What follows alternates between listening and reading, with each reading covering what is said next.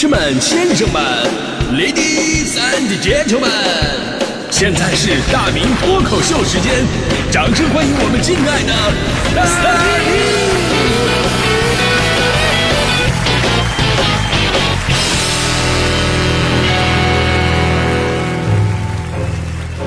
明！好，欢迎各位来到今天的大明脱口秀，我是大明啊。今天咱们聊的是装修。呃，装修是一个听起来很专业化，但实际上呢，人人都必须要懂的这么一个问题。有朋友问，就为什么必须得人人都要懂呢？因为我跟你说，装修太重要了，它可能是你生命当中除了生老病死之外的剩下的最重要的一个事儿。它首先能够检验感情，啊，最能检验两个人感情三件事嘛：旅行、装修，还有半夜起来谁给孩子喂奶。其次呢，装修是人生当中肯定会经历的事儿。那你可以没有爱人，你可以没有对象。你不能没有家呀！那只要有家就有装修，哪怕你是租的房子，你也是天天对着那些硬硬装软装，你装不好就天天闹心。那你说装修能有多闹心呢？这么说吧，但凡是我身边那些火急火燎、嘴上起泡、精神不好、五迷三道的，往往都不是因为工作压力，都是装修出问题了。就比方说我妈吧，我妈那么敬业的一位老先进工作者，我从来没有因为见到她说什么工作崩溃过，那都是迎难而上、越战越勇的人。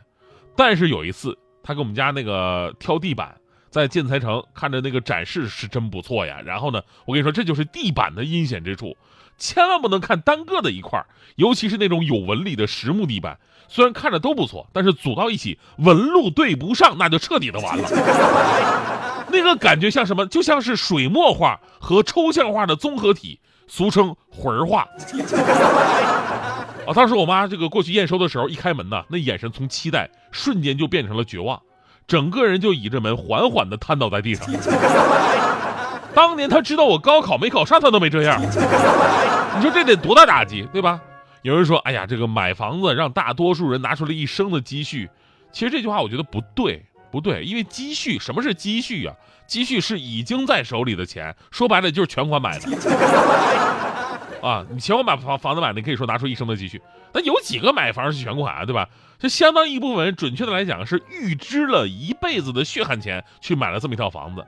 而装修呢，就等于最后一下子画龙点睛。这房子好不好，全看这一下子。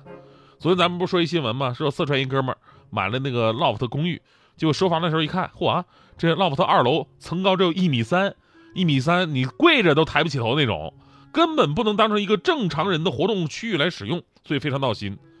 但是咱说实际上啊，人家最开始宣传册上就写了三点九米挑高客厅，所以你得仔细分析这句话啊，看起来好像啊展示自己的客厅有多敞亮，不压顶。实际上这不就是说这个 loft 的本身一共层高也就是三点九米吗？然后你做两层，去了中间那层的物料厚度，实际上不可能上下区域同时满足你的正常生活呀。所以你得看懂这个开发商的宣传意图，有的时候他们说的这个漂亮话啊，往往都是掩盖他最心虚的一个地方。说白了就是概念炒作。这年头无概念不房地产啊，啊，他们的话术一般都这样的：最贵的叫地王，啊，最贵的房呢叫楼王，那建的最高的叫地标，没卖出去砸手里的叫绝版，在老城区叫传承千年人脉。远离市区的叫生态奢华，起个洋名叫欧式，起个中式名叫古典，又大又贵的叫府邸，又小又贵的叫豪宅，精装修叫什么？给你五星级的家，毛坯房就叫还你无限创意空间。其实都是话术。我说这什么意思呢？我说的意思就是，其实我们买房也好，租房也罢，都不一定能买到那种让你百分之百满意的，对吧？有的时候呢，你是进了开发商的坑；有的时候呢。就是房屋本身某个结构、某个角落你不满意，所以刚才我所说的，就是最后画龙点睛那一下的装修，就能最大程度上弥补这些不足，有的时候甚至能扭转乾坤。所以你说装修重不重要啊？就我为什么说装修这事滔滔不绝？因为我懂啊，对吧？我我号称装修设计界的鬼才，虽然我没有自己房子，但不耽误我有装修经历呀。古人啊，古有为他人做嫁衣裳。今我为房东搞家装，毕竟自己生活的地方得适合自己。这除了软装、硬装，我也跟过。当年我在温州开那个酒吧，就是老唱片酒吧，那是我天天跟着监工的。你不监工真不行啊！我们都知道，现在施工队那家伙都都大多数都特别的老油条，偷工减料都算好的。有的时候啊，就给你做的到处都是安全隐患，这真出了事怎么整？他们能马虎到什么地步？工头有一天说自己手机没了，到处找找手机找不着了。我说大哥你别急啊，啊现场咱们就几个人对吧？谁谁也没走，这肯定丢不了。我给你打个电话，大家伙都注意听着点，听着这手机在哪儿。然后呢，我把电话打过去之后，在我刚做好的天花板的吊顶里边听到了震动的声音。大哥，你手机这个东西你能练到拉到这个天花板的吊顶里边？你这是给我预设的防鼠系统吗？就是老鼠一来，你这边打电话把它吓走。所以这么多年，我真的积累了不少的经验。现在身边有装修的朋友，一般一般装修的话还会参考我的建议。那天大迪就跟我说，说他想换那个智能防盗锁，看中了一个五千多的，然后被我及时制止了。我说大迪，你们家能拿走的东西加起来有五千块钱吗？你防什么盗？你至于吗？人家真的到你家来了。都得同情的给你放下两百块钱，就像大迪一样啊，就很多人都喜欢自己装修，因为想有自己的风格，这没问题。但是记住一点，多问多学，装修这事儿从来就没有捷径。所有懂装修的素人，没学过的，但是都是有经验的那种，你去问问，啊，或者说你到他们家看一看，都是满满的细节，然后你就惊讶，哎呀，你怎么这么有品，这么有经验？我跟你说，别羡慕，这些人都是在自己无数次的悔恨的泪水过后才成长起来的。就你想的很好，比方说，哎，我要做奢华吊顶，实际上你房子不够大，你做吊顶，你进去之后只能感觉是压顶。还有改造水电的时候，你最好先规划好插座的位置跟数量，这玩意儿不能极简主义，否则呢，将来你们家地面全都是接线板。啊，地板呢不要挑深色系的，以前觉得，哎呦，浅色的不耐脏啊，我跟你说，深色系的才不耐脏，深色系有一点灰都能看得见，浅色的就能跟灰尘完美的融入一体了。厨房装修要考虑电器的收纳，定制鞋柜呢一定要做深做大，还有这个衣柜跟顶棚之间呢最好别留空隙，容易进灰，还擦不着。卫生间洗手盆别用那种透明玻璃的，因为它最好看的时候就是你刚装上去还没使用的时候，之后是每况愈脏啊！我跟你说，客厅的茶几没有必要弄那么大，储存的空间才越大越好。瓷砖中间呢最好要做个美缝，这样呢避免灰进去之后擦不干净。实木家具选一些那些细腿的，显得轻盈一点。卫生间呢，尽量要干湿分离，主要是避免呢一个人在这洗澡，另外一个人突然着急上厕所，俩人同时进行的那种尴尬，你知道吗？这都是经验啊。但是这些经验呢，其实也很常规，不足以体现我装修设计鬼才的称号。其实我就是一个被脱口秀耽误了的设计大师。我有很多的想法，真的是现在人类根本就想象不到，但是可以真正解决很多实际问题。咱就说刚才说那个干湿分离这事儿，有朋友说，哎呀，这个洗手间不够大呀，做不了干湿分离。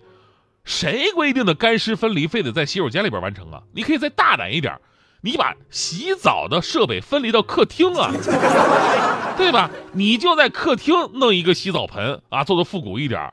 外边堆一圈石头，用的时候洗澡，不用的时候呢，就变成那种景观的喷泉，高端大气上档次，而且还实用。以后跟别人吹牛的时候，这个吹牛说：“哎呦，我们家呀大，我们家那客厅装了个高尔夫球道。”然后你说我在我们家客厅装了一个喷泉，碾压！我跟你说，真的，我这样的鬼才设计理念特别的多，大家伙可以按我说的来尝试一下。比方说，听我们节目有很多的南方朋友，南方朋友最苦恼什么呀？冬天，对吧？冬天起床太太痛苦了，因为南方朋友的家里是没有暖气的，那被窝里边跟被窝外面就是两个世界，能直接掀开被子直接下地的都是真的猛士。怎么解决这个问题呢？很多人说，哎呀，装地暖呐，那个说给我们南方的朋友都供上暖气。我的天哪，你们真的不麻烦吗？太缺少创造力了。你你再说了多少钱啊？地暖得花多少钱？你给整个南方铺暖弄弄那个暖气又得多少钱？给我几百块，我立马给你解决这个问题，真的太简单了。你就在你床头装一个浴霸不就得了吗？浴霸真的是太好了，冬天起不来，啪一下开开那个床头浴霸，温度直接提升三十度，解决一切问题。不仅解决你怕冷起不来的事儿，还解决了你睡懒觉的问题。你想啊，浴霸一开，十分钟不起来，立马变烤肉，真的。我我太聪明了。当然了，我我不仅擅长这个家装设计。办公楼、写字楼这种，我一样能设计出独特的感觉。我发现一个非常严重的问题，你说现在很多上班族，每天早上上班，这家伙跟没睡醒似的，到了办公室得梦游半天才能缓过来，又是泡咖啡呀，又是做什么操啊，我的天哪！哎呀，这办公场所是让你干这个的吗？对不对？脑子根本就不在这儿，怎么办？很简单，真的很简单，用设计改变态度。办公楼的电梯，那些楼层按键，谁说必须得是按顺序排的？要是我，我就把电梯那个按键给它弄成乱码。你之后得先找，哎，这个是我让你从踏进公司电梯开始就得带着脑子来上班，否则你连办公室都找不着。反正我这个人才就是这么个人才，各位猎头你们看着办吧。曾经有那么一段时间，我的世界只有树和他，所有美的暖的视线都要躲着黑板擦。想要换一种心情去看浮云，唠叨却钻进了耳朵。过了这个夏天，你才一切就像个认真的游戏，你不能认输，也绝不能拖下去。那些不思议却合理的问题，在塞满坏事课本和纸条的抽屉。你说情是黄泛冰冷 waffle。